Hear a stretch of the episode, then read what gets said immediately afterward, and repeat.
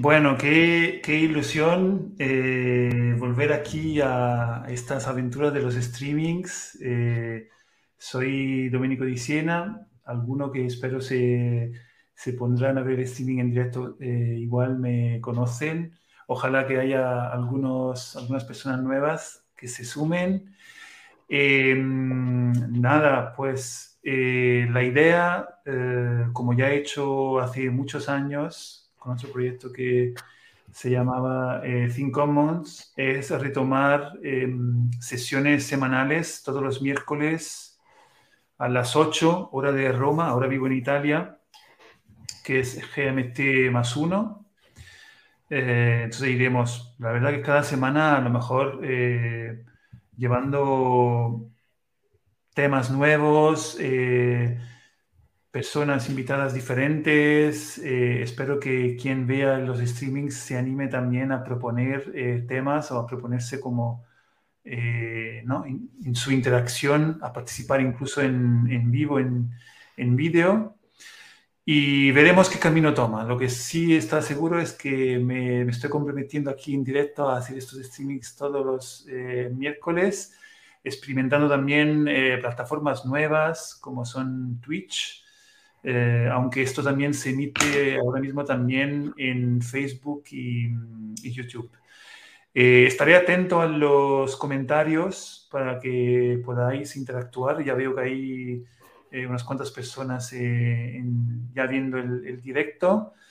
El tema lo he comentado en redes sociales, Civic Blockchain, que es un poco lo que entiendo como el, las posibles sinergias que podamos tener entre el ecosistema que aúna las criptomonedas, la web 3, eh, la web 3 la blockchain con eh, el urbanismo o, mejor dicho lo que, ¿no? que a mí me, interesa el diseño, el diseño cívico. Entonces, como siempre sabéis que he ido haciendo también en el pasado, no quiero estar aquí hablando solo. Eh, la idea es siempre poder tener una interacción y, justamente lanzando esta conversación sobre, sobre blockchain, etcétera, retomé contacto con un amigo que, que, está aquí hoy con nosotros, que es Silvestre Vivo. Hola Silvestre. Hola, ¿qué tal Domenico? ¿Cómo estás? La verdad que me encanta esto, la verdad que como a veces se retoman contactos de la forma más eh, diversas Em, entonces, la verdad que estuvimos ahí en Twitter eh, conversando porque eh, ahora conoceremos un poco más eh, Silvestre, pero Silvestre es arquitecto, pero ahora mismo está muy metido en el mundo, en el mundo cripto, en el mundo blockchain. Y entonces creo que puede ser una buena conversación para hacer esto que decíamos, ¿no? Cómo entender este mundo conectado con, con el urbanismo y el, el, diseño cívico. Así que antes que nada, bueno, Silvestre, no sé si te puedes presentar Sí, no. Muchas gracias sobre todo por invitarme a esta primera sesión tuya y volver a retomar este, estos ciclos.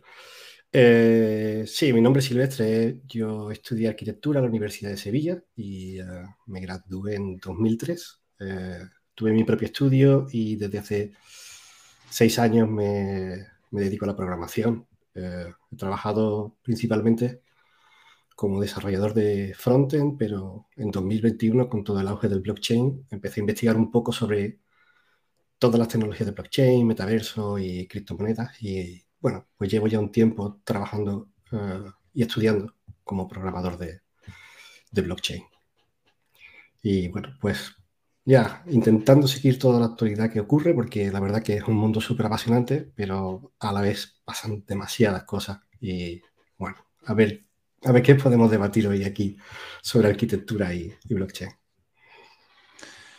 Perfecto. Antes de, antes de empezar, eh, quiero recordar que em, estaremos atentos a los comentarios, que os invitamos a comentar, a presentaros, a lo mejor simplemente comentar con vuestro nombre, poniendo un comentario que estáis ahí viendo y si, si queréis eh, alguna, algún comentario o pregunta, porque creo que esto de verdad lo hace mucho más, eh, mucho más interesante. Y mm, dicho esto, yo creo que antes de un poco debatir, la idea un poco es debatir, ¿no? Esas posibilidades que, que conoce un poco, ver oportunidades. Eh, sabemos que hay también algunas cosas críticas, algunas más problemáticas. Eh, a mí me gusta también evitar a veces como polémicas inútiles que también los, los medios generalistas eh, llevan, que ocultan los que son realmente los, las cosas que deberíamos cuidar de verdad. Es un poco también la, la intención de esta conversación. Pero bueno, aunque sin tomar mucho tiempo, pero yo creo que empezaríamos te preguntaría por lo menos eh, algunas cosas esenciales, ¿no? Por ejemplo, descubramos el blockchain, no sé si te apetece, que es, lo sé que es complejo, pero por lo menos explicar qué es, ¿no? Eso es bastante complejo explicarlo en pocas palabras, pero eh, digamos que una, eh, una blockchain es una especie de libro de notas, pero que está en la nube. Un libro de notas donde tú vas a apuntar transacciones y las transacciones están hechas con criptomonedas. Básicamente eso es una blockchain un libro de notas. Lo que pasa es que como libro de notas tiene ciertas particularidades y una de ellas es que, como su nombre indica, es una cadena y cada cadena tiene un eslabón y digamos que los eslabones están relacionados entre sí. Es decir, cada vez que alguien hace una transacción o hacen, se hacen varias transacciones, se escriben eslabones de esa cadena y siempre tienes que pensar que el siguiente eslabón es dependiente del anterior. Eso hace que la blockchain sea prácticamente inmutable y no sea hackeable. Es decir, tienes un libro donde vas apuntando cosas que pasan, donde vas apuntando o registrando transacciones o movimientos, etc. Y no lo puedes hackear. Y además está en la nube y está en una red peer-to-peer con diferentes nodos que a modo de consenso van rellenando todos los bloques de la cadena. Entonces tienes, digamos que, por hacer una, similitud, eh, si actualmente nosotros tenemos un sistema, eh, un sistema monetario, no el económico, el monetario, en donde cada vez que hacemos una transacción bancaria existe un banco que hace la transacción, existe un banco central que valida que ese banco puede hacer la transacción, y después tienes un banco europeo y después tienes todo un, un organigrama de entidades que validan nuestros movimientos económicos, la blockchain lo resuelve teniendo un sistema de consenso entre nodos en la nube que no se puede hackear. Entonces, digamos que en ese libro de notas se apuntan transacciones hechas con las criptomonedas. La primera fue Bitcoin y para el que no entienda de qué va, pues digamos que tú cuando compras un Bitcoin, cuando lo vendes, cuando haces una transacción con él, la transacción se apunta en la blockchain. Hay un minero que hace posible que esa transacción se apunte y se genere un nodo o se genere un, eslabón de la cadena y ese minero recoge una recompensa en Bitcoin por haber logrado eh, cerrar ese eslabón de la cadena. Básicamente, una blockchain es eso. Y las criptomonedas son simplemente transacciones hechas dentro de esa blockchain. Ese sería el concepto. Para no meternos en cosas muy técnicas porque Podríamos hablar después de cómo se hace el consenso, que hay diferentes formas. Está la prueba de trabajo, está la prueba de historia, la prueba de consenso. Hay muchísimas formas. Pero digamos que básicamente es esa. Después cada blockchain tiene un enfoque, tiene una forma de trabajar, tiene una forma de lograr ese consenso y tiene una serie de particularidades porque muchísimos proyectos de blockchain están enfocados a a lo mejor un determinado producto. Pero básicamente eso es una, una blockchain. Perfecto, eh, muy claro. Yo sé que eso es muy difícil de explicar. Y es muy difícil. He intentado, intentado eh, resumirlo en muy poco tiempo, porque se podría hablar muchísimo de esto. Hay también muchos matices que, mm, podríamos tener en cuenta. Entonces, eh, lo has comentado como que uno de los elementos que componen el ecosistema blockchain son las criptomonedas. Sí. Aquí ya eh, también se abre todo un mundo. Eh, yo también estoy descubriendo, no vamos a profundizar, pero me gustaría eh, hacerte una pregunta que es relacionada a las blockchain, ¿cómo describirías las criptomonedas y por qué tienen valor? Que es la gran pregunta que todo el mundo... ¿Por qué le asociamos un valor? ¿no? ¿Por qué una criptomoneda se puede vender en dólares y en euros? Vale. Yo voy a utilizar como ejemplo para esto eh, Bitcoin, que me parece que ya tiene el modelo más maduro y es la criptomoneda, digamos, que con más capitalización de mercado y es la que mueve realmente el mercado. Bitcoin tiene un supply, un supply es la cantidad de monedas disponibles, que es un supply limitado. Entonces, en este caso Bitcoin tiene, hay un supply de 21 millones, actualmente hay eh, en circulación, bueno, no en circulación porque se han perdido muchos Bitcoin por el camino, pero digamos que se han minado aproximadamente más de 18 millones. Quedan todavía unos cuantos, o sea, quedan muy poquitos, aunque eso va a tardar muchísimo en minarse. El por qué tiene valor es porque, como te comentaba anteriormente, tú tienes un sistema en el que registras transacciones que tiene un mantenimiento, aunque se haya dicho muchísimo sobre el tema del, eh, eh, de la ecología y del gasto energético, etcétera, etcétera, un sistema de nodos ordenadores que están haciendo un consenso para escribir una blockchain, energéticamente siempre va a ser y monetariamente siempre va a ser muchísimo más barato que todo el sistema monetario que tenemos montado en el mundo para hacer transacciones. Entonces, ¿en dónde reside el valor de, de las criptomonedas? Pues que básicamente tienes un sistema no hackeable de registrar transacciones y que además tiene un supply limitado, por lo cual no existe nadie, en este caso un gobierno, que mañana decida imprimir dinero. Y como no se puede imprimir dinero, pues el dinero no se puede devaluar. Entonces, digamos que siempre hay cada vez menos a imprimir y por lo tanto su valor sube. Ese es el valor intrínseco que tienen las criptomonedas. Hasta la idea de que es un sistema en el que tú puedes eh, escribir transacciones entre diferentes personas y que es infranqueable, inmutable y no hackeable. Es bastante potente. De hecho, no recuerdo nunca el nombre, pero tiene un nombre bastante complicado. El otro fundador de Apple, que no era eh, Steve Jobs, eh, no recuerdo Tiene un nombre complicado. Lo definió el blockchain como un milagro matemático.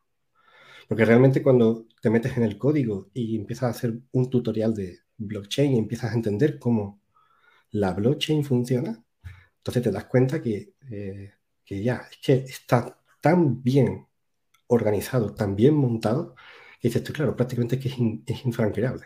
Y de hecho, yo creo que por cada día que pasa que la blockchain no se puede hackear y no se puede modificar, Bitcoin sube de valor. Porque por cada día que pasa y Bitcoin sigue siendo estable, su valor va a seguir aumentando. Sí, ahí, nos estamos metiendo ya en muchos, muchos jardines. Lo sé. Eh, Pero intento, intento quitar muchas cosas técnicas y quedarme solo con lo que es la, idea para que no, para no despistar o para no, no liarnos mucho. Sí, yo aprovecho también como para subrayar, subrayar algunas cosas que a mí me parecen importantes, es como lo, como lo que tú comentabas, la tecnología tiene como ya como una consistencia que impide eh, que pueda ser, digamos, eh, transformada y que se puedan generar eh, fraudes en lo que es la tecnología misma. Aparte están muchos otros fraudes, que en este mundo son muchísimos, hay que tener mucho cuidado. Hay muchos fraudes de sí. justamente aprovecharse de que hay desconocimiento sobre esto y, desafortunadamente sobre algo que es consistente, que como por lo que tú explicabas, eh, mm. llega a tener un valor que se mantiene en el tiempo. Mm. Eh, ah, también hay muchas personas que justamente se aprovechan para eh, como venderte de todo, ¿no? Alrededor de este, de este mundo, como hay mucha, hay mucha mito, yo veo también en YouTube, eh, te comentaba antes que, que, yo aprendí mucho de este tema viendo vídeos en YouTube, porque mm. me, cuesta más leer. Cuando te metes en YouTube, eh, encuentras de todo, hay una cantidad enorme de vídeos que son muy muy clickbait, ¿no? Muy de haz dinero fácil, te explico cómo he hecho, no sé, no sé cuántos miles de euros en una semana, etc. Hay mucho de eso eh, mm. y, y, es una pena que muchas veces se le presta más atención a esto. También los, los medios generalistas, mm. muchas veces comentabas también tú antes, Bitcoin hasta que subió de valor eh, hace, ¿cuánto fue? Tres años. Se hablaba un montón, de repente tuvo una caída de, de, precio y los medios dejaron de hablar, ¿no? Como una atención muy basada en esos detalles. Sí, bueno, pero eso tiene un. Eh, a ver, eso tiene un fundamento. Como explicaba antes, eh, digamos que el ciclo de Bitcoin empieza con el minado de la cadena y el minero recoge, digamos, un reward, un, ah, ¿cómo se en español? Eh, un beneficio de, o una recompensa de, en, Bitcoin. Entonces, digamos que el, el primer, la cadena de Bitcoin, la primera persona que posee un Bitcoin es el minero. Ese minero después se lo vende normalmente a los exchanges, que son todas las páginas web donde tú puedes comprar criptomonedas como eh, Binance, Coinbase, etc. Y después ellos se la venden al retail, que el retail es, bueno, pues los pequeños inversores o los grandes inversores. ¿Vale? Eh, el código de Bitcoin tiene un patrón que dice que cada cierto número de bloques, eh, la recompensa que tienen los mineros se reduce a la mitad. Y eso es conocido como halving. Eh, al ritmo que se mina el Bitcoin, eso ocurre cada cuatro años. Aproximadamente, no cuatro años exactos, pero ocurre cada cuatro años. Y eso es lo que provoca que cada cuatro años haya un ciclo alcista de Bitcoin. Porque el último fue en 2017, este ha empezado en 2021, 2020, 2021. Pero digamos que si el minero cada cuatro años consigue menos beneficio por minar la blockchain, él necesita vender más caro el Bitcoin. Entonces el exchange compra el Bitcoin más caro y entonces el exchange vende el Bitcoin al pequeño inversor más caro. Ahí se produce un efecto, digamos, eh, en espiral y eso es lo que provoca que cada cuatro años haya un ciclo alcista. Eso que puede a lo mejor dar a entender que, bueno, pues entonces lo que vamos a tener es que cada cuatro años todo va a ser una especie de sub y baja. No, porque si vas reduciendo el beneficio eh, a la mitad cada cuatro años, hay en un determinado momento que mm, la diferencia entre cada cuatro años ya es tan poca que probablemente Bitcoin lo que haga sea una especie de eh, diente de sierra eh, ascendente, pero llegará un momento en que se estabilice. Es decir, que esos ciclos alcistas y bajistas que hay desaparezcan. ¿Cuándo? No lo sé. Probablemente 5, 10 años. Entre tanto, claro, es lo que tú comentas. Eh, ya los medios, cuando hay un ciclo alcista como ahora, hablan mucho, porque también está en boca de la gente. Cuando hay un ciclo bajista no se habla nada. Y lo peor de todo es que cuando se habla muchas veces, pues eh, se va al sensacionalismo más. Sí. Sí, y, hay otro tema que no vamos a profundizar tampoco hoy, pero que es muy importante eh, que es, claro, estas criptomonedas, eh, lo que resulta muy extraño al que se acerca la primera vez eh, a este tema es que no están atadas a los gobiernos. Esto es un tema muy, muy importante, ¿no? Es decir, que no, normalmente, mucha gente, yo me he dado cuenta en, en mí mismo, que, una cosa que me ha sorprendido muchísimo es que no tenemos conocimientos de cómo funciona el dinero, de cómo funciona la economía. Entonces, yo fui a través de mi interés, interés en blockchain que me empecé a hacer preguntas sobre cómo funciona el dinero, qué es el dinero. Y, por ejemplo, descubrí una cosa que yo no sé cuántos de, de los que están escuchando lo sabían. Yo, la verdad, eso me sorprendí. Yo no sabía que en los años 70 el, el, el, valor de las monedas dejó de estar respaldado por, por oro. Yo creo que mucha gente está, un poco esa idea de, vale, tenemos billetes que circulan, que simplifican la vida, la economía, pero porque el valor detrás está como, ¿no? Respaldado por oro. Y eso dejó de ser así sí, hace sí, un montón. Sí, y, sí. Y, de hecho, yo, creo que yo, yo estoy de acuerdo contigo que, y a mí me ha pasado también que cuando he empezado a meterme en el mundo de las criptomonedas, entonces lo primero que he hecho es enterarme de cómo funciona nuestro sistema monetario. Y lo que me ha pasado sobre todo que cuando he comprendido cómo el sistema monetario actual funciona, me he dado cuenta de que es un auténtico fraude. Y lo, y lo llamo abiertamente fraude, porque como tú dices, a partir de los 70 ya no existe el patrón oro. Y entonces dices tú, bueno, ¿y quién determina el valor del dinero? Entonces, el dinero que nosotros utilizamos, el dinero fiat, como se conoce, tiene un valor que el valor está basado en la confianza de los mercados. ¿Y quién, ¿Y quién determina la confianza de los mercados? Porque ese patrón es muy extraño para determinar si el euro o el dólar tiene que tener un valor o, otra moneda.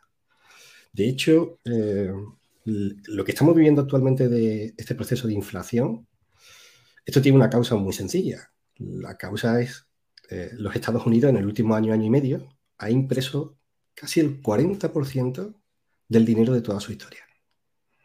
Es decir, están devaluando el dinero con la idea de fomentar o promover el crecimiento económico. Entonces, eh, lo que tú comentas, las criptomonedas no están ligadas a ningún gobierno.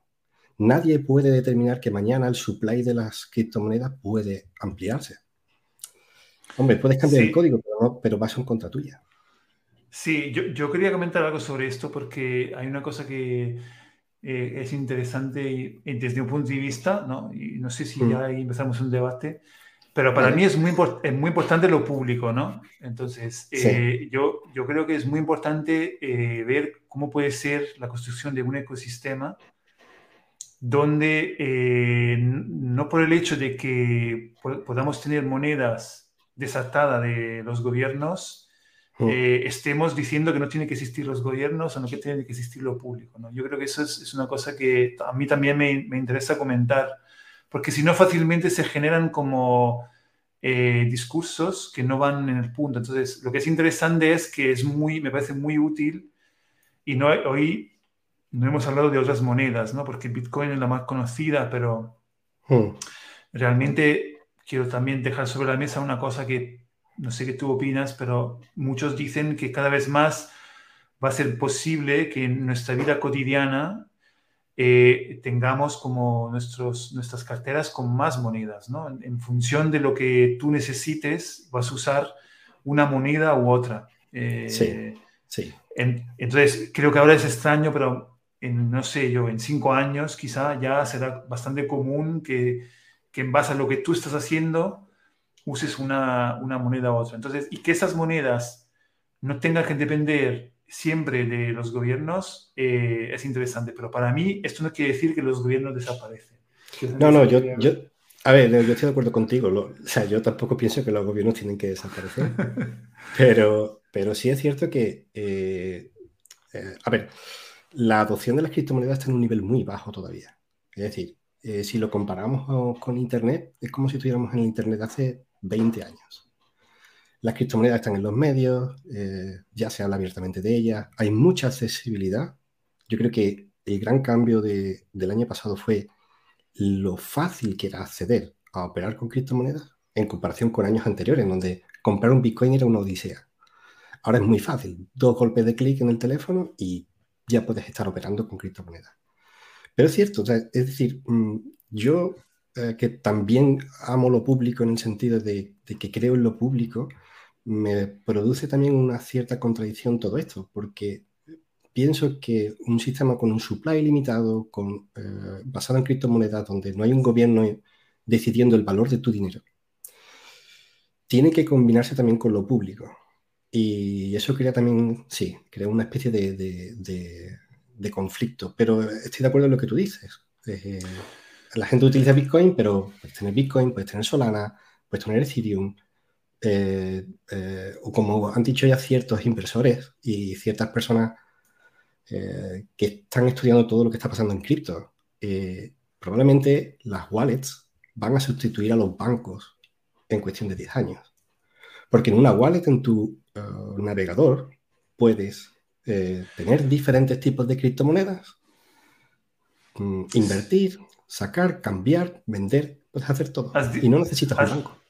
Has dicho algo que para algunos, y, me acuerdo, para mí eh, es un palabra, ¿no? Has hablado de wallet, yo creo que eh, tenemos que La cartera.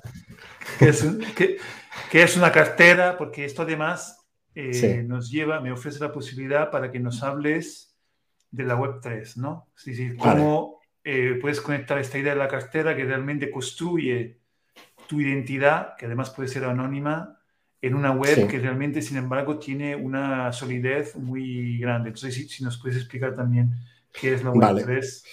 Bueno, bien, eh, una, voy a empezar con lo de la wallet, para, y así dejamos, eh, cerramos, cerramos, el palabra. Eh, una wallet simplemente es un monedero, es decir, la traducción del inglés es un monedero. Y una wallet se basa en dos números, en, un address, una dirección. Tienes una dirección privada, que es la que se utiliza para hacer transacciones, y una eh, dirección pública. Es decir, si tú me quieres mandar dinero a mi wallet, yo te mando mi dirección pública y tú en tu wallet puedes decir, yo te mando X dinero a esta wallet y la transacción se hace. Y esa transacción se apunta en la blockchain, como ya había comentado antes. Ahora, ¿qué tiene que ver todo esto con la Web 3? Eh,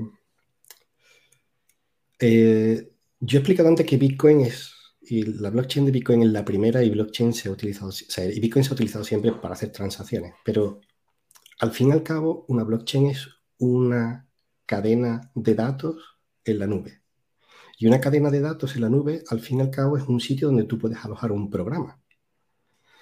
Como tú puedes alojar ahí un programa, alguien pensó en su momento que, bueno, blockchain se podría utilizar para anotar transacciones, pero yo también podría guardar allí un programa. Es decir, no solo dinero. ¿Qué ocurre? Que si las transacciones en la blockchain no se pueden modificar, si yo alojo un programa como el que aloja una página web en un servidor, yo alojo un programa en una blockchain, ese programa ya no se puede borrar. Y ese concepto de ese programa no se puede borrar es potentísimo y tiene que ver mucho con lo público que tú decías, porque una vez que tú eh, alojas un programa en una blockchain, nadie, ningún gobierno puede cerrar ese programa. Es decir, el concepto de censura, como nosotros lo conocemos hasta ahora, es imposible. Y ese programa con el que se, se aloja es lo que se llaman los smart contracts o los contratos inteligentes. Que un contrato inteligente no es más que un programa alojado en una blockchain que tiene una finalidad. Normalmente, manejar transacciones eh, o, bueno, hay muchísimos. De hecho, los NFTs están basados en eso. Y ahí viene el concepto de la Web 3. La Web 3 lo que persigue, que aquí también hay mucho debate, es la descentralización de la web. Y este es el concepto clave al fin y al cabo. Y es de lo que todo el mundo habla. De la descentralización. De actualmente, cuando yo tengo una página web, tengo que alojar la página web en un hosting y el hosting es de una empresa y tengo que pagarle a esa empresa. Y esa empresa puede mañana cerrarme la web o un gobierno puede cerrarme la web o no lo sé. Es decir, hay una persona que está vendiendo un servicio para que esa página web esté en un sitio. Con la web 3, tú puedes alojar, no una web, pero puedes alojar un programa en un sitio que ya no lo puedes borrar. Y es descentralizado. Es decir, no tiene dueños, lo tiene obviamente la persona que ha puesto el programa ahí, pero mm, tú puedes generar un programa de intercambio de divisas en una blockchain y nadie lo puede borrar. El programa es accesible desde cualquier ordenador. Y prácticamente eso es, la, es la web 3. Descentralización, o lo que se intenta o lo que se persigue es la descentralización de, Internet. Como decías, uno de los elementos de, la web 3 eh, es que eh, con la wallet tú, tú realmente estás generando una puerta de acceso a esos programas que están en la blockchain, eh, que son páginas web, plataformas, etcétera, y lo que es interesante es que em, esa puerta de acceso es la misma para diferentes programas y plataformas. eso... a ver, eso es más complejo. Vamos a ver. Eh, si yo tengo, eh, vamos a suponer que tenemos, eh, a ver, probablemente te voy a poner de ejemplo las dos blockchains más famosas que admiten contratos inteligentes. Una es Ethereum y la otra es probablemente Solana. Yo personalmente yo programo en Solana. Y cuando yo programo en Solana, yo escribo un contrato inteligente que lo alojo en la blockchain de Solana y yo tengo que tener una cartera eh, o una wallet en mi ordenador que es compatible con la blockchain de Solana. De esa forma yo puedo hacer transacciones desde mi cartera con ese contrato inteligente. Ese contrato inteligente no es visual, no es algo visual, es algo que está, es como digamos, como una base de datos, como un programa que está alojado en, un servidor. Lo que pasa es que ese servidor no es físico, porque ese servidor es una blockchain. Sí, sí, yo, y yo creo que puede ser muy interesante para quien escucha por primera vez hacer un poco la comparación con las plataformas eh, a las que nosotros estamos acostumbrados, ¿no? Es decir, hoy, hoy día, eh, aparte de que hay una concentración de, ¿no? de, de poder también eh, enorme. Hay pocas empresas que realmente concentran muchos servicios, pero digamos que de alguna forma mi identidad que yo desarrollo en Twitter está separada de Facebook, está separada de otras redes y eh, en realidad la construcción, el conjunto de datos que construyen mi identidad en esas plataformas no, no son de mi propiedad. Es decir, que esos datos eh, pertenecen en realidad eh, a las empresas, las plataformas, que es cierto que me han permitido de generar esos datos, pero quien los produce soy yo, ¿no? Entonces, creo que este es, el, este es el paradigma que la Web3 llega a cambiar, en el sentido en que con esa wallet, con ese eh, sistema que te da acceso a la plataforma, que dentro, dentro de la misma blockchain, realmente, aunque cambien los programas que pueden ser, tú le llamabas contratos inteligentes, que sería otra mm. cosa que deberíamos explicar. Eh, aunque cambien proyectos, aunque cambien plataforma, como si hubiera diferentes plataformas de, de, redes sociales que, que, que funcionan en la, blockchain, yo puedo usar la misma clave de acceso en, en todas ellas. Y es más, los datos que yo voy produciendo pueden ser útiles. Sí, yo lo puedo tener como propiedad y además usarlo en los diferentes eh, ecosistemas, plataformas. Sí, eh, a ver, de sí, digamos de forma resumida, exactamente tú, como comentas, la web actual, eh, si hacemos hincapié en las redes sociales, todo lo que tú subes al final no es tuyo, porque eso está, en el momento en que tú subes una foto a Twitter, ya la foto está en un servidor de Twitter y Twitter te dice que esa foto ya es suya, ¿vale? Eh, con la blockchain es todo lo contrario. Eh, o no, no exactamente todo lo contrario, pero es que mm, la blockchain es un... Esto es como, no sé si te recuerdas Napster, hace ya como 20 años, pues esto es exactamente lo mismo. Esto es una red de nodos que mantienen una red en la nube y en esa red, que es la blockchain, tú puedes alojar contenido. Al final puedes alojar contenido. Y puedes alojar con, eh, con programas que son los contratos inteligentes y puedes hacer transacciones y no existe nadie que sea, digamos, el dueño de esa blockchain porque la blockchain la están construyendo todos los nodos que mantienen la red. Entonces no hay una empresa que digamos que sea la propietaria de tu información. Tú eres el propietario de tu información y nadie más. Vale, y, aquí entramos, eh, antes de llegar un poco a, intentar ver cuáles son los efectos de todo esto en el con el territorio, ¿no? Con, con el urbanismo. Y yo sé que además hemos hecho de verdad eh, un recorrido que yo tengo que confesar, eh, yo todos estos conceptos los he tenido que aprender en eh, como dos semanas en la, Navidad pasada que me puse a ver todos los días no sé cuántos vídeos. Como estamos ah. intentando resumir un conjunto de conocimiento que es... Yo estoy de acuerdo contigo, yo estoy intentando resumir al máximo algo que a mí me costó también semanas. Eh, entenderlo. A base de vídeos y a base de documentación.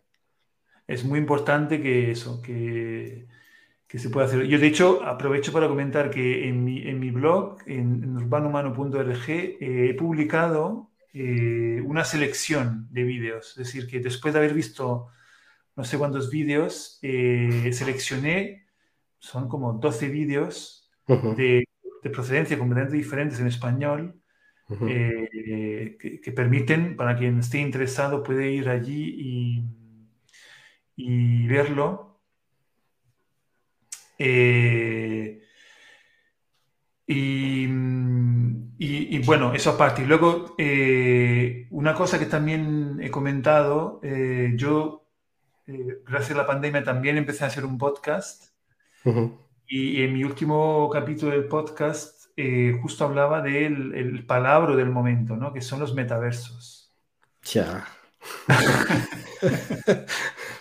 Oh, esto, esto, eso da para otra charla, eh, porque digamos que tenemos a una persona llamada Mark Zuckerberg que nos está vendiendo el metaverso como un mundo en 3D y el metaverso no tiene nada que ver con eso.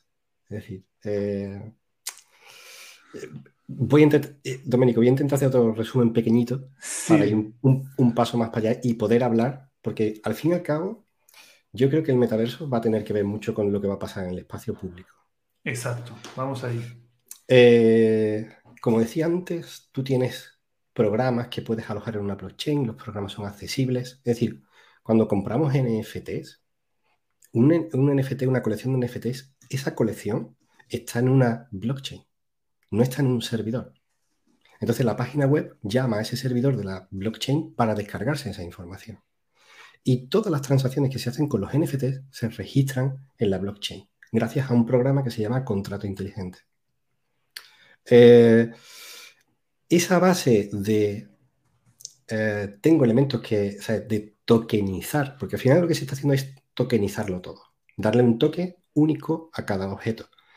Esa, esa idea de tokenizar todo para vender cosas es la base del metaverso. Y el metaverso no es lo que Mark Zuckerberg intenta vender de gafas en 3D, etc. Metaverso es lo que eh, estoy viendo en ciertas plataformas últimamente. Hay plataformas de gaming donde la gente juega videojuegos online y en donde ese videojuego online está conectado a una blockchain. Y de la blockchain se puede descargar NFTs. Y tú puedes dentro de un juego online vender y comprar NFTs. Yo sé que a la gente, los NFT, hay gente que te dice, joder, es un JPG, me lo descargo. Vale, mm, no es de lo que estamos hablando. El NFT es algo más allá.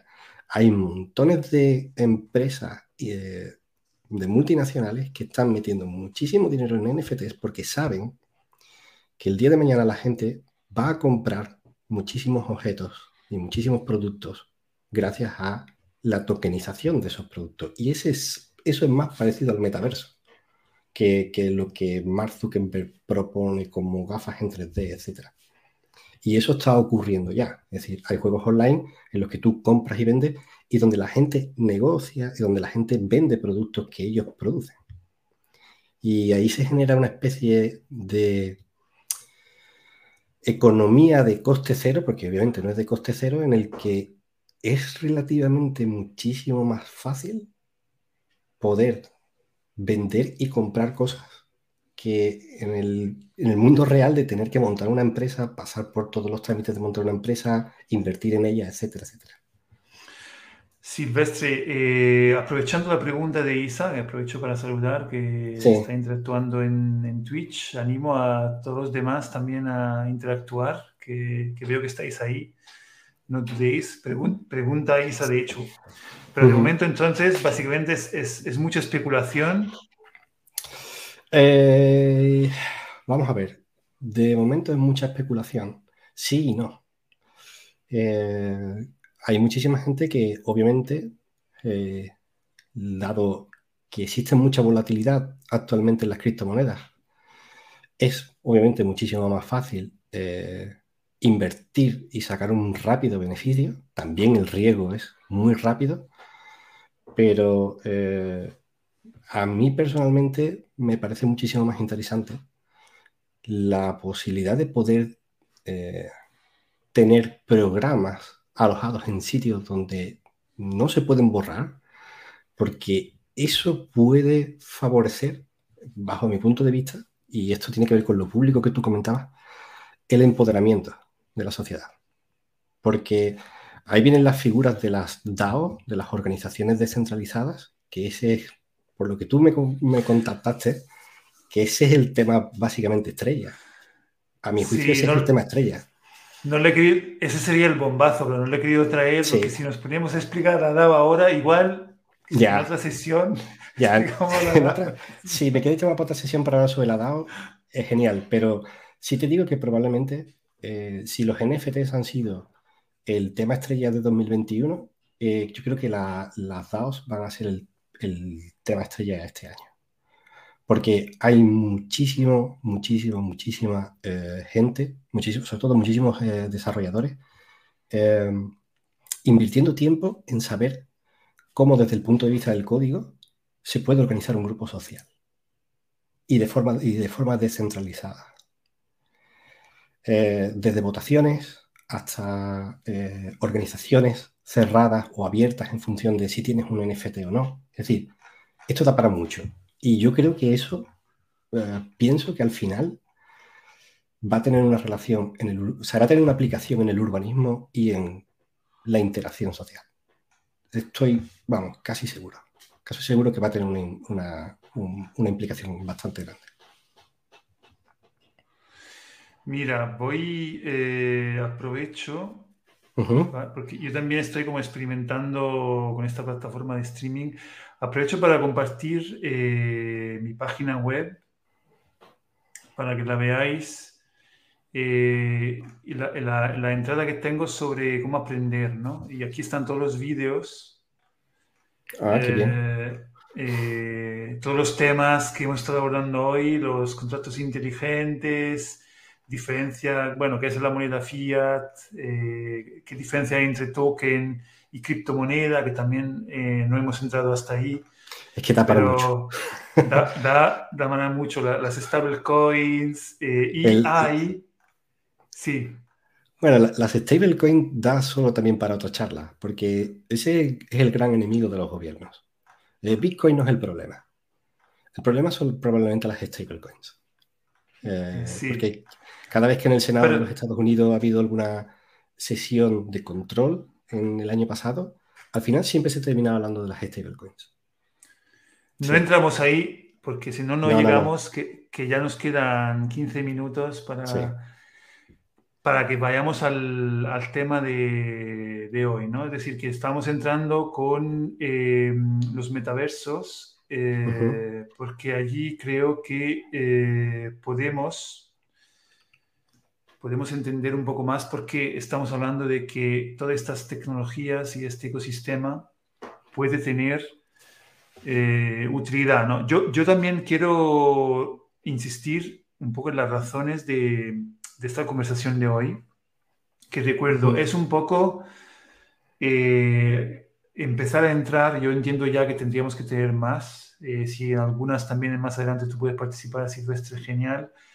Es un poco eh, aprovechar para dar curiosidad a los que estáis escuchando por primera vez esto, a los que conocéis ya algo, muchas veces quizás a romper algunos, eh, ¿cómo decir?, algunos eh, malentendidos, algunas mistificaciones que yo también he vivido, me acuerdo cuando se hablaba de Bitcoin, que era como que era solo la moneda para los que querían hacer eh, tráficos de armas y terroristas, etcétera. Entonces, como que de repente te llegan cosas que tú no entiendes muy bien y, te alejan. Entonces, lo que quiero que pueda ser útil esta sesión de hoy es dar la curiosidad de que esto tiene interés. Por mm. supuesto, hay muchos aspectos que pueden tomar un camino mm, menos interesante. La pregunta también que nos llegaba también sobre la especulación eh, está clara.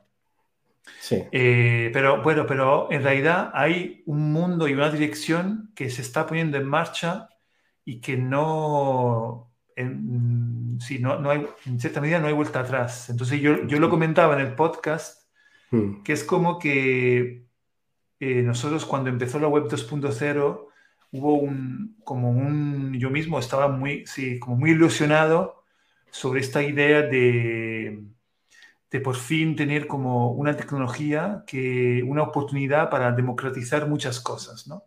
Entonces, eh, en, los, inicios había como eh, mucho optimismo y hemos conseguido, de verdad, muchas cosas interesantes. Ahora también sabemos, es cierto, que se ha generado como una concentración y sobre todo una posibilidad de unas pocas entidades de eh, bloquear, censurar, etcétera, si, si, si quieren. Entonces, es como que ahora tenemos una segunda posibilidad. Sí, tenemos una segunda posibilidad, pero es cierto que están, eh, entonces ya llegamos a lo urbano, están pasando muchas cosas, pero una es que eh, hay mucha mistificación, entonces hay, también hay mucha especulación, entonces es como que la puerta de entrada a estas tecnologías que nos llega de, normal no es, no es interesante para muchas personas. Si para los que quieren especular es solo dinero, por supuesto sí. Pero yo creo que los que están viendo este streaming son de los nuestros que se interesan por otras cosas y cuando escuchan no es sostenible, hay especulación, eh, terroristas, eh, etcétera, etcétera, no pierden la oportunidad mm. de interesarse a algo que, eh, que, puede ser muy potente y aquí además es, es, un poco para acabar y, y, ver qué tú opinas, es que claro, mm. que si no nos interesamos nosotros, se van a interesar otros que posiblemente no lo van a hacer de una forma tan interesante como lo podríamos hacer nosotros. Me gusta ese punto de vista. Eh, a ver, has comentado muchísimas cosas y estoy intentando retenerlo todo en la cabeza y intento eh, responder lo más sencillo posible. Eh, lo que has comentado de los terroristas y todas estas cosas, yo creo que ha habido muchísima mala prensa con respecto a, las criptomonedas porque se ha hablado de eso, de evasión de impuestos, de terrorismo, narcotráfico, como si con el dinero fiat no se hiciera. O sea, es con el dinero fiat se hace, pero bueno, mm, ahí parece que no es ningún problema. Eh, por otro lado, yo, eh, a mí personalmente, de todo el tema blockchain, lo que menos me interesa es el tema de las criptomonedas. Están ahí, obviamente, porque haces transacciones con ellas, pero lo que más me interesa es el tema de cómo puede ser posible descentralizar un protocolo para llegar a un estándar, o sea, no por un estándar, para poder proporcionar o propiciar una especie de relación social. Y yo creo que ese es el tema de las DAOs y el tema de cómo se puede usar la blockchain para lo público. Yo creo que eso al final tendrá un uso, porque eh, actualmente las DAOs que yo, en las que yo he participado se hacen votaciones y se llegan a pocas cosas más. Eh, pero son votaciones que, como se basan en blockchain, mm, no puedes, eh, no, puedes modificar eh, el resultado de la votación. Es decir, yo, por ejemplo, participo en una DAO en la que tú tienes que tener un NFT. Yo no especulo con NFT. NFT es como si fuera un ticket. Es como si, es decir, hay empresas que están vendiendo ahora NFT para hacer tickets para eventos. Y entonces de esa forma tú no puedes hacer un fraude. Solo los NFT, si hay un supply de 10.000, porque son 10.000 las entradas que hay para ese evento, no pueden entrar 11.000, no pueden entrar, es decir, solo hay uno para cada persona, es decir, el fraude lo evitas.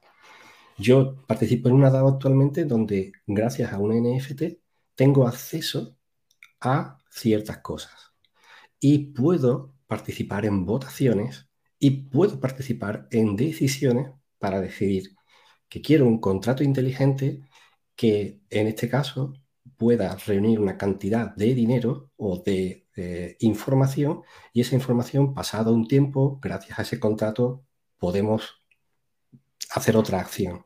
Entonces, te empiezas a dar cuenta de que el potencial de la blockchain va más allá de las criptomonedas y de, y de todo el tema de la especulación, pero creo que los medios se han quedado con esa especie de capa superficial y no han permitido al resto de la gente poder indagar en todo esto. Sí, entonces e, eso es. Entonces lleguemos al, al punto y luego ya sé que tendremos que hacer otra sesión para hablar de DAO, porque creo que... Pero era demasiado para hoy. Entonces, como también hay todo este interés sobre el metaverso, preferí meter el tema del metaverso para entender un poco ese mecanismo eh, que nos permite a las personas eh, entrar en ese mundo, en ese mundo híbrido que yo a mí es una cosa que he hablado un montón, hice también una, una piscina de doctorado sobre ese tema, ese mundo híbrido entre lo tecnológico y lo físico, lo digital y lo físico.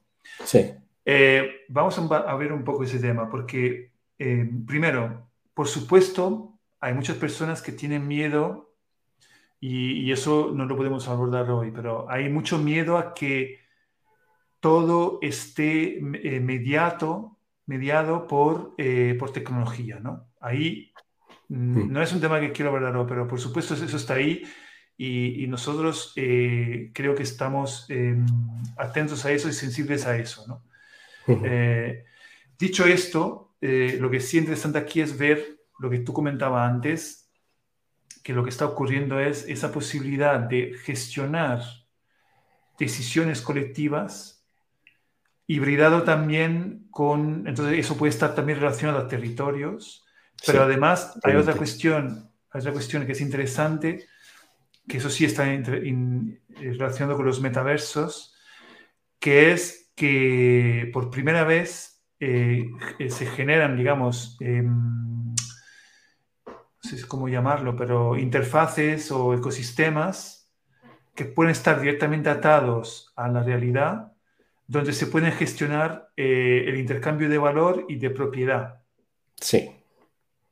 sí. Esto, ¿por qué es interesante? No sé si tú quieres comentar. Hombre, es interesante porque, es decir, estás tokenizando, al fin y al cabo un token es único y estás tokenizando eh, eh, objetos o estás tokenizando cosas que al final se van a intercambiar o al final no solamente es comercio, sino es eh, decisiones, acciones y todo eso al final tendrá una repercusión en la forma en la que nosotros vamos a interactuar. Yo, eh, cuando tú me llamaste para esta charla, me hizo muchísima ilusión porque yo llevaba ya muchísimo tiempo pensando que de alguna forma u otra eh, vamos a estar interactuando gracias a los metaversos o gracias a las blockchains entre nosotros y eso al final va a tener una repercusión en el territorio y en la forma de hacer ciudad. Porque de la misma manera que hoy en día tú puedes gestionar un proyecto cívico que al final un proyecto tiene una parte económica y tiene una parte de gestión y tiene una parte de decisiones técnicas, hoy en día tienes que hacer muchísimas cosas para organizar eso. Un contrato inteligente podría resolver todo el problema que actualmente un proyecto cívico tiene. Pero como te digo, estamos como en los primerísimos días de toda esta tecnología y queda muchísimo por andar. Es decir, queda muchísimo, muchísimo por pensar y bueno, vamos a ver para lo bueno, para lo malo, a dónde nos puede llevar esto. Sí, sí, y, Isa comentaba otra vez que como suponemos todos, eh, mucha gente del mundo del diseño, de la arquitectura, no tiene ni idea de, esto, ¿no? no, no Yo, creo que muchos están muy alejados de este mundo, otros, como comentaba antes, posiblemente se empezaron a interesar y luego llamámoslas mala prensa o cierta comunicación eh, poco, poco acertada seguramente les ha eh, alejado. Entonces, yo quería comentar sobre tú veías, porque yo también me interrogo mucho sobre cómo esto va, va a ayudarnos. Hay una cosa que, que, un ejemplo a escala muy pequeña que podemos entender, que la pandemia, la pandemia nos ha también acelerado mucho, que es que yo creo que por fin hemos entendido de qué forma, bueno, hemos experimentado más esa conexión entre lo físico y lo digital, ¿no? Es decir, que el trabajo se está redistribuyendo, eh, eh, estamos teniendo muchas más videoconferencias, también estamos cansados. Sí. Pero justamente a eso entra un factor eh, interesante también de los metaversos, porque uno de los elementos que cansan muchos en las videoconferencias es la poca naturalidad de contexto que esas videoconferencias eh, generan, ¿no? Digamos, no son, no te permiten eh, la, posibilidad de, de eh, sumergirte en un, en un, ambiente donde tú te relacionas con las demás personas. Posiblemente, seguramente, uno de los usos no ligados a los videojuegos que vamos a tener muy pronto de los metaversos es el tema profesional para gestionar reuniones, encuentros, etcétera, eh, donde sea como tú tengas una sensación más natural de las conversaciones y las interacciones que tienes entre las personas. Esto, si tú lo ves así, también te puede asustar, que piensas, ah, vale, ¿qué quiere decir? Que ahora todo, todo es online y todo es así de esa forma. En realidad, como creo la pandemia nos ha mostrado, no, es decir, todos tenemos ganas también de eh, tener encuentros presenciales, pero como que se están como reequilibrando muchas cosas, evitando desplazamientos, por ejemplo, físicos cuando no hacen falta, intentando resolver cosas a través de intercambios digitales, un mensaje, muchas veces no hace falta ni una reunión para evitar... Eh, entonces, esto eh, eh, con relación, por ejemplo, a cómo nos relacionamos en los espacios públicos, cómo nos relacionamos con los comercios, cómo nos relacionamos con los servicios, cómo nos relacionamos con la movilidad, todo, lo, todo lo que comentábamos antes de las web 3, lo distribuido que pueden ser los servicios, el hecho de que cada vez puede que necesitemos menos propiedad de las cosas, por ejemplo, para movernos, coches y demás, y más servicios que realmente se interactúan entre ellos y, y en, en, los que yo puedo contribuir yo estoy, estoy nombrando la primera cosa que me viene en mente, pero es, es enorme. Entonces es muy loco. Es que es muy, Sí, es que. Eh, a ver, yo respecto a lo que decías de esa inmersión virtual y tal, yo creo que el metaverso no va por ahí. El metaverso va más por el tema de todo lo que son las relaciones sociales, pero eh, a nivel de tokenizar lo que intercambiamos. Y eso es bastante más fuerte que la inmersión virtual y tal, como Mark Zuckerberg está intentando vender con Meta. Porque yo no sé si recuerdas, yo hice la cuando hicimos lo de Think Commons, mi tesina iba sobre energía y arquitectura y urbanismo. Y en todo proceso de esa teoría que yo tenía de eh, la energía va algún día a funcionar como la información y eso va a proporcionar un nuevo tipo de paradigma social, creo que me faltaba un un eslabón dentro de, ese, esa, de ese razonamiento y creo que la tokenización de mm, energía, por, por, decirlo de una forma, resuelve ese problema. Es decir, paramos a pensar de que el día de mañana vamos a tener bicicletas eléctricas y que las bicicletas eléctricas pueden recargar energía y que cada vez que recargas energía produzca dinero. Ese dinero es un token y ese token después lo puedes vender o lo puedes usar para otra cosa. Eso es para mí más el metaverso. El, hecho de decir que de repente estás empezando desde lo físico a comunicarte con lo virtual, pero creando un objeto que es no tangible, pero sí intercambiable. Exactamente, eso es. Eh, y en ese punto, por eso es importante los imaginarios tenerlo en cuenta. Yo lo comentaba también por eso, porque se empiezan a vender imaginarios y nosotros nos aproximamos a esos conceptos que puede que también cambien, ¿no? La palabra metaverso igual cambie en un tiempo, no, no, tengamos, no la tengamos tan así. Pero hay un factor ahí de lo que has comentado que es clave, que es que en todos esos intercambios que tú puedes tener en tu interacción con las demás personas y con el territorio, las, conexiones que se hacen con esos tokens no dependen de la misma empresa, de la misma entidad, del mismo proyecto, de la misma plataforma. Eso es algo que es completamente nuevo, esa interoperabilidad que fue la primera promesa de Internet.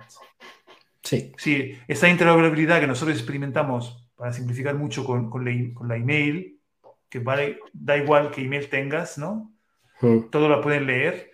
Luego, luego la, con la, famosa web 2.0 que nos tenía que dar mucho, la hemos roto porque los mensajes no son intercambiables. Los mensajes de Twitter no llegan a Facebook, ¿no?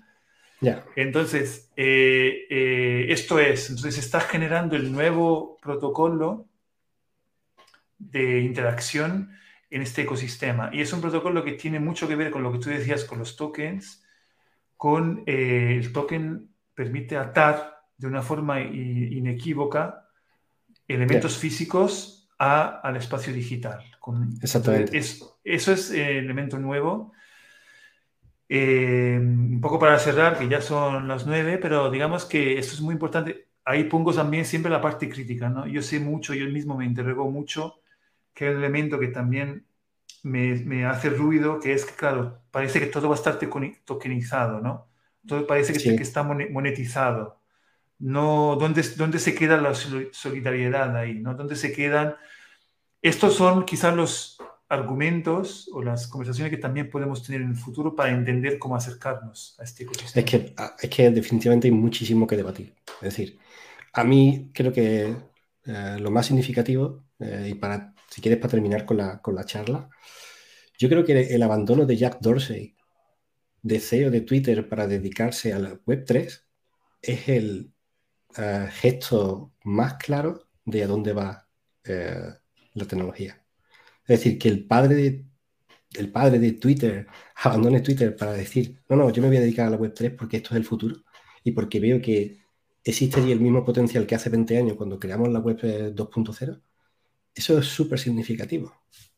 Es que mm, te está dando a entender todo el potencial que tiene. Perfecto. Como era de prever, no, no, hemos ni. Sí, hemos puesto justo los dientes. Es que la verdad que es que da para muchísimo, da para muchas. Eh, para mucho debate y, sobre todo, eh, tú eres arquitecto, yo soy arquitecto, yo ahora soy programador. digamos que tenemos casi la misma visión, pero si aquí tuviéramos a un economista o tuviéramos a un geógrafo o tuviéramos a un matemático que estuviera en contacto con todo el mundo de blockchain, seguramente quedaría otro punto de vista totalmente diferente y, sería súper enriquecedor. Sí, entonces yo con eso lanzo, eh, eso para la semana que viene, yo ya he estado contactando con gente que ojalá se sume a la próxima conversación, eso, como seguir en esta conversación eh, introduciendo eh, más puntos de vista también, ¿no? Porque eh, creo que es útil justamente lo que tú dices. A ver si lo conseguimos. E invito aquí, si hay alguien que lo está viendo o si conocéis a alguien, pues que me contactéis para que eso, la semana que viene eh, se sumen más personas de otros ámbitos también. Y último comentario, Silvestre. No, eh, bueno, la verdad que ha sido súper apasionante poder hablar contigo sobre, sobre todo esto. Y a mí me, personalmente me hacía mucha ilusión poder eh, volver a hablar sobre arquitectura, que hacía muchísimo tiempo que no hablaba sobre arquitectura y urbanismo, y ligarlo a lo que es mi profesión actual, que es la programación, y, a lo que me dedico, que es al, blockchain. Yo creo que hay, muchísimas cosas para, para, poder hacer, hay muchísimo potencial. Eh, y, es un poco quitarse la imagen de todo lo que eh, los medios de comunicación están vendiendo en plan sensacionalista eh, sobre todo lo que está pasando alrededor del tema blockchain. O sea, están vendiendo muchísima basura para que la gente no indague en algo que puede empoderar a la sociedad, sinceramente. Buen mensaje para cerrar. Eh, yo te doy las gracias a ti. creo que Además, em, eres un ejemplo de lo que vamos a vivir cada vez más, que lo hemos vivido poco hasta ahora, eh, como estos perfiles que mezclan cosas, ¿no? Es decir, que mezclar, en el fondo tú tienes conocimiento de, arquitectura y urbanismo que ahora puedes también trasladar al mundo de la programación de los blockchain y creo que eso es muy rico. Entonces, cada vez más creo que eso va a ocurrir y es muy, muy importante y muy necesario. Eh, así que gracias. Ah, gracias a ti. Muchísimas gracias también. Aprovecho para dar las gracias a los que habéis estado aquí eh, escuchando. Eh, digamos, los primeros que, que, habéis dado confianza a este, este nuevo programa, también con estos temas que son complejos, pero agradezco lo que estáis comentando, Isa, la gente desde Colombia de Feeling Method. Aprovecho para saludarles, eh, Carlota. Eh, así que nada, muchas gracias por estar ahí y nada, nos volvemos el miércoles que viene a la misma hora, a las 8. Eh, me encontráis directamente en Twitch o en YouTube buscando Urbano Humano y ahí podéis ver el, el streaming. Muchas gracias. Chao. Chao, chao.